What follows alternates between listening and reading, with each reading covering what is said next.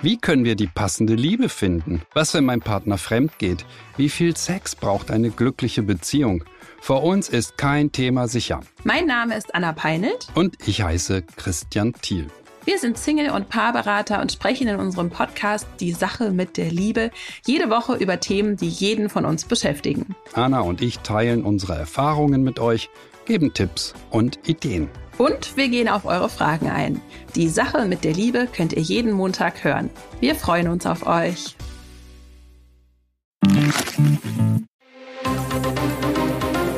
Das Bild News Update.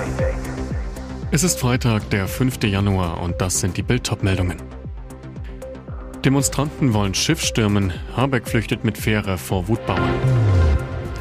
Mit Schraubenzieher, Rentner Willi von 19-Jährigem erstochen. Das dürfte den Bundesliga-Fans nicht gefallen. Wow von Sky ab Februar teurer. Vizekanzler Robert Habeck kam aus dem Urlaub von der Hallig-Hoge, doch mit der Erholung war es schnell vorbei. Tumulte und Handgemenge im Fährhafen von Schlütziel. Mehr als 100 Bauern haben dort den Anlegekai blockiert. Sie wollten den Bundeswirtschaftsminister abfangen. Sie blockierten mit mehr als 100 Treckern den Hafen im Kreis Nordfriesland. Circa 120 Demonstranten versuchten dann sogar, nach dem Anlegen auf die Fähre zu kommen. Um das zu verhindern, soll die Polizei Pfefferspray eingesetzt haben. Habeck flüchtet vor den Wutbauern. Die Landwirte wollten den Minister angeblich zur Rede stellen. Laut Husumer Nachrichten schlug Habeck den Demonstranten vor, dass drei Vertreter zu ihm auf das Boot kommen könnten, um mit ihm zu sprechen. Dies sei von den Bauern aber abgelehnt worden. Den Gegenvorschlag der Demo-Teilnehmer, Habeck solle zu ihnen auf den Hafenanleger kommen, lehnten die Personenschützer des Ministers aufgrund der aufgebrachten Menge und unklaren Sicherheitslage ab. Die Landwirte demonstrierten gegen die Kürzung der vergünstigten Kraftfahrzeugsteuer für Forst und Landwirtschaft. Die Ampel hat jetzt die sofortige Kürzung zurückgenommen. Die Abschaffung der Steuerbegünstigung für Agrardiesel soll nun schrittweise bis 2026 kommen. Die Bauern halten das nicht für ausreichend. Montag sind bundesweite Großproteste und Blockaden geplant. Warum musste Rentner Willi sterben? Wie an jedem anderen Tag war Willi K. am Mittwochmittag mit seinem Hund in einem Park in Finnentrop spazieren. Doch diese Gassi-Runde endete tödlich. Ein 19-Jähriger rammte dem Rentner einen Schraubenzieher in den Hinterkopf. Der Täter flüchtete. Mit schwersten Verletzungen versuchte der Rentner noch sich in Sicherheit zu bringen, schleppte sich vom Park über eine Eisenbahnbrücke bis zu seiner Haustür, die etwa zwei Kilometer vom Tatort entfernt liegt. Sein Nachbar entdeckte den umherirrenden Yorkshire Terrier des Rentners, der sein Herrchen noch treu bis nach Hause begleitete. Als ich auf die Straße rannte, sah ich nur noch, wie Willi zusammenbrach, sagt der Ersthelfer zu Bild. Er klingelte noch bei der Familie des Opfers, rief sie auf die Straße. Sofort eilten seine Ehefrau und Tochter dem Rentner zu Hilfe und riefen den Rettungsdienst. Doch jegliche Reanimationsversuche blieben erfolglos. Willi K. starb wenig später an seinen schweren Verletzungen. Der Täter blieb vorerst verschwunden. Am späten Nachmittag stellte sich dann ein 19-jähriger Mann bei der Polizei im Kreis Olpe, räumte die blutige Tat ein. Er wurde festgenommen und einem Haftrichter vorgeführt. Die Hintergründe der Tat sind noch unklar. Das war nicht geplant. Am Donnerstagabend wurde Günther Jauch bei Wer wird Millionär plötzlich ausgebremst. Was war los?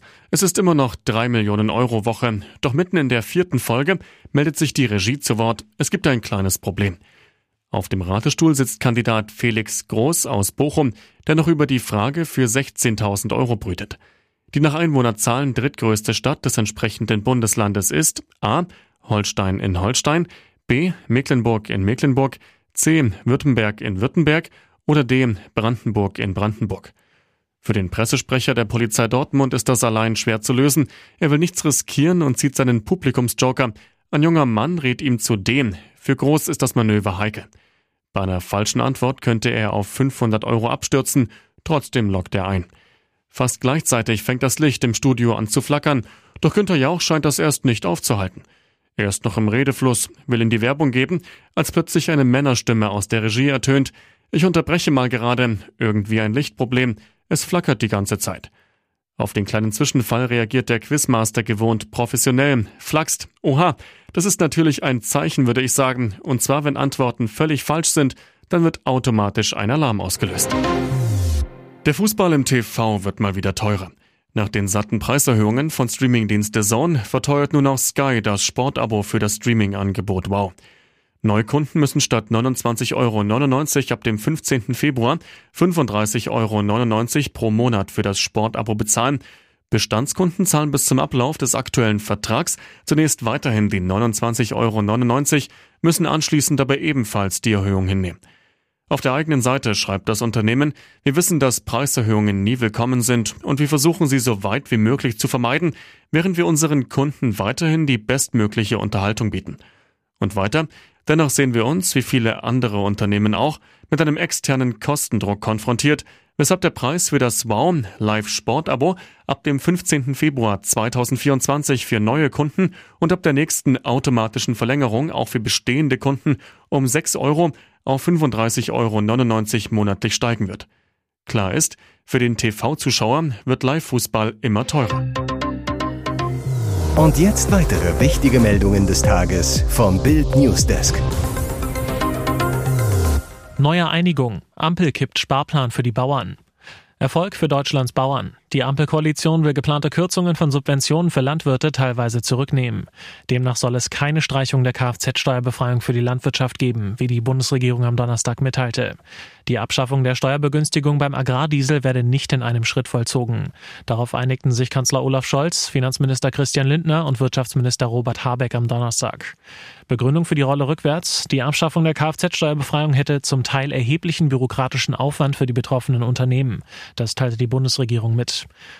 Habeck bezeichnete die Änderung als guten und fairen Weg. Der Wirtschaftsminister weiter. Wir haben in den letzten Tagen nochmal intensiv miteinander gesprochen, weil wir die Belastung der Landwirte sehen. Den Bauern geht der Schritt der Ampelregierung aber nicht weit genug. Bauernverbandspräsident Joachim Ruckwi teilte mit, dies kann nur ein erster Schritt sein. Man werde an den geplanten Protesten festhalten. Die Subventionierung des Agrardiesels wird nicht sofort abgeschafft. Sie fällt erst 2026 weg. Der Ampelplan sieht vor, die Steuerbegünstigung schrittweise zu reduzieren. Im Jahr 2024 reduziert reduziert die Bundesregierung den Entlastungssatz um 40 Prozent. In den folgenden zwei Jahren wird die Subventionierung um jeweils 30 Prozent gekürzt. Landwirte in ganz Deutschland gingen in den vergangenen Wochen gegen die Sparpläne der Ampelregierung auf die Barrikaden. Der Bauernverband rief zum Aufstand vom 8. bis 15. Januar auf, mit Abschlusskundgebung in Berlin.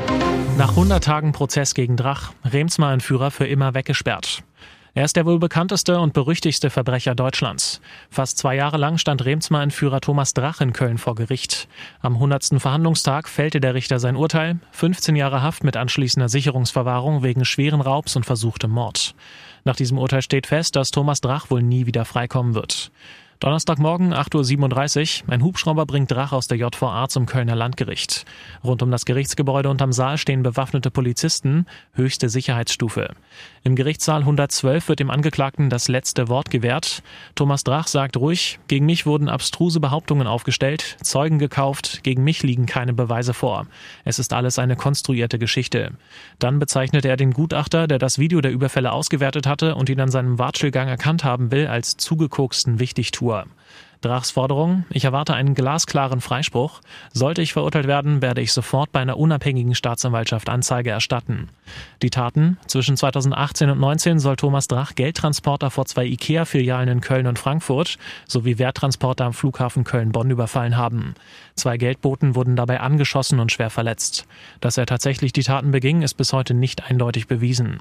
Drach bestritt die Taten bis zuletzt, deshalb beruhte das Verfahren auf zahlreichen Indizien. So sollen drei Autos, die bei den Überfällen benutzt wurden, zuvor von bekannten Drachs geklaut worden sein. Auf der Kennzeichenhalterung eines der Pkw fanden Ermittler später eine DNA-Spur des Remsmar-Entführers. Thomas Drach hatte 1996 den Erben der Hamburger Tabakdynastie Remsmar, Jan Philipp Remsmar, entführt und gegen Lösegeld wieder freigelassen. Für die Tat wurde er zu 14,5 Jahren Haft verurteilt. Ex-Verfassungsschutzchef Maaßen will eigene Partei gründen. Der noch CDU-Politiker plant demnach, die Werteunion in eine Partei umzuwandeln, die auch diesen Namen tragen wird. Das berichtet das Newsportal Apollo News unter Berufung auf Maaßen. Maaßen, der auch Chef der rechtskonservativen Werteunion ist, möchte per Satzungsänderung die Parteigründung anstoßen. Dies solle der erste Schritt zu einer Abspaltung der Werteunion von CDU und CSU sein. Gegenüber Bild bestätigte Maaßen den Bericht und erklärte, dass er die CDU verlassen wird, wenn die Parteigründungspläne Erfolg haben. Sollte der Plan auf der Mitgliederversammlung eine Zweidrittelmehrheit erhalten, werde der Vorstand der Werteunion ihn umsetzen müssen. Dann werde Maaßens Mitgliedschaft in der CDU gegenstandslos. Zu Apollo News sagte Maaßen weiter, die Partei könnte bereits bei den anstehenden ostdeutschen Landtagswahlen antreten und würde mit allen Parteien zusammenarbeiten, die diese Programmatik unterstützen und die zu einer Politikwende in Deutschland bereit sind. Von Parteichef Friedrich Merz zeigt sich Maaßen, der zuletzt zum Rechtsaußenflügel der CDU zählte und in der Partei höchst umstritten ist, enttäuscht. Die Partei bekämpfe unter Merz jegliche Kurskorrektur. Die Merz-CDU habe nicht begriffen, in welcher katastrophalen Situation Deutschland ist und dass sie nicht bereit ist, sich mit der für das deutsche Volk katastrophalen Politik Merkels auseinanderzusetzen. Er war zwölf Jahre lang ihr Minister. Angela Merkel kommt nicht zu Schäubles Beerdigung. Sind die persönlichen Verwerfungen am Ende vielleicht doch größer gewesen als gedacht? Oder halten Sie die finalen Arbeiten an Ihrem Buch in Berlin zu sehr gefangen?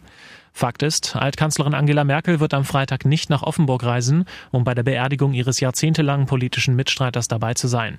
Eine Sprecherin ihres Büros teilte mit, Angela Merkel wird am Staatsakt in Berlin am 22. Januar 2024 teilnehmen, nicht aber an der Trauerfeier in Offenburg. Die Begründung, die Bundeskanzlerin AD möchte mit ihrer Teilnahme allein am Staatsakt zu Ehren von Bundestagspräsident AD Dr. Wolfgang Schäuble in Berlin, dem Ort, der wie kein zweiter für sein politisches Leben und Wirken steht, insbesondere zur Vollendung der deutschen Einheit 1990, aber auch in den über 30 Jahren seither ihre Würdigung für ihn in besonderer Weise unterstreichen. Ihre Gedanken begleiten Familie Schäuble auch bei der morgigen Trauerfeier in Offenburg. Würde Angela Merkel als frühere Bundeskanzlerin beim Staatsakt fehlen, wäre das höchst ungewöhnlich. Hier werden alle noch lebenden früheren Bundeskanzler und Bundespräsidenten erwartet. Doch Fakt ist auch, die Trauerfeier in Offenburg wäre für Angela Merkel der weit persönlichere Ort gewesen, um von ihrem langjährigen politischen Mitstreiter Abschied zu nehmen. Immerhin war Wolfgang Schäuble zwölf Jahre lang Minister unter Merkel. Nach Bildinformationen aus Angela Merkels Umfeld ist Schäubles Tod trotz aller Meinungsverschiedenheiten für die Altkanzlerin ein herber Einschnitt. Beide verband, dass sie noch von Helmut Kohl höchst persönlich gelernt hatten, wie man Politik macht. Schäuble war es, der Merkel einst zur Generalsekretärin machte und damit ihre Parteikarriere erst richtig begründete.